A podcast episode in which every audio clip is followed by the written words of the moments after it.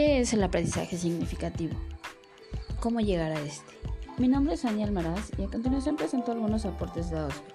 Según este, el aprendizaje refiere a la fusión de conocimientos adquiridos con los esquemas que el individuo ya posee a través de la interacción con el medio.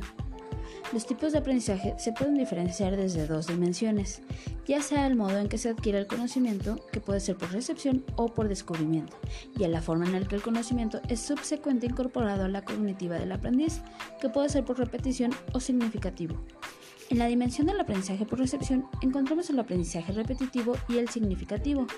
El repetitivo es de forma arbitraria, donde el alumno memoriza la información y no tiene conocimientos previos.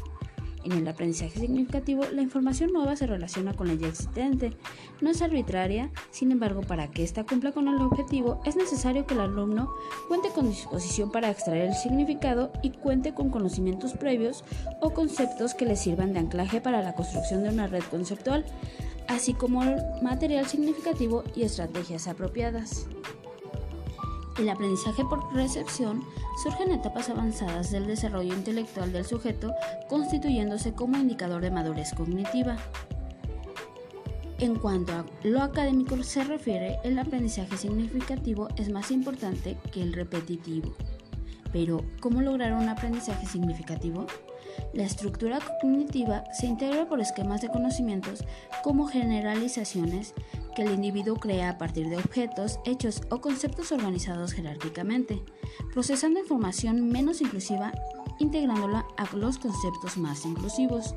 Es muy importante que el profesor conozca el nivel jerárquico de los contenidos que imparte, así como la interacción que tiene entre sí, para que esto ayude al alumno a comprender el vínculo conceptual que existe. Es primordial contar con conocimientos previos como pieza clave de conducción de la enseñanza, así como un procesamiento muy activo de la información por aprender. Para que realmente se logre un aprendizaje significativo, se deben reunir las siguientes condiciones. En cuanto al material, este debe aportar conocimientos relacionados a los que ya posee el alumno. Deben ser sustanciales, estructurados y organizados. En cuanto al alumno, este debe mostrar disposición a recibir nuevos aprendizajes, así como contar con estructura cognitiva y conocimientos previos. Sin olvidar que los contenidos y materiales de enseñanza deben tener un significado lógico potencial, porque de lo contrario solo llegaría a un aprendizaje rutinario y carente de significado. Schwell distingue tres fases del aprendizaje significativo. La fase inicial, es donde el alumno percibe la información por partes aisladas sin conexión conceptual, tiende a memorizar usando conceptos esquemáticos, procesa información global con escaso conocimiento del dominio de aprender, con información abstracta y uso predominante de estrategias de repaso, donde el aprendiz construye un panorama global usando conocimiento esquemático y estableciendo analogías para representar ese nuevo, basado en experiencias previas la fase intermedia, en la que el alumno encuentra relación entre las partes aisladas, llegando a configurar esquemas sobre el material y dominio de aprendizaje de forma progresiva, pero no autónoma. Se realiza de manera paulatina, aplicando un nuevo conocimiento a otros contextos. Durante esta fase es posible el empleo de estrategias organizativas como mapas conceptuales. En la última, que es la fase terminal, los conocimientos elaborados anteriormente comienzan a funcionar con mayor autonomía.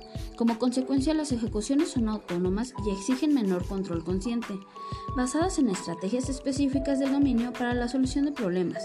El aprendizaje que ocurre durante esta fase consiste en la acumulación de información y aparición progresiva de interrelaciones de alto nivel en los esquemas. Pero, ¿por qué se puede olvidar pronto lo estudiado? Esto se debe a que la información desconocida o poco relacionada con los aprendizajes previos. Por otro lado, la incapacidad de recordar contenidos académicos se debe a cuestiones como información aprendida mucho tiempo atrás, información poco empleada o poco útil, información aprendida repetitivamente, información que se posee pero el alumno no la entiende, por lo tanto no puede explicarla finalmente el alumno no hace el esfuerzo cognitivo para recuperarla. Me despido no sin antes recordarte que la recepción que tiene el alumno no coincide necesariamente con la que tiene el profesor, ya que los objetivos intenciones y motivaciones a menudo son diferentes.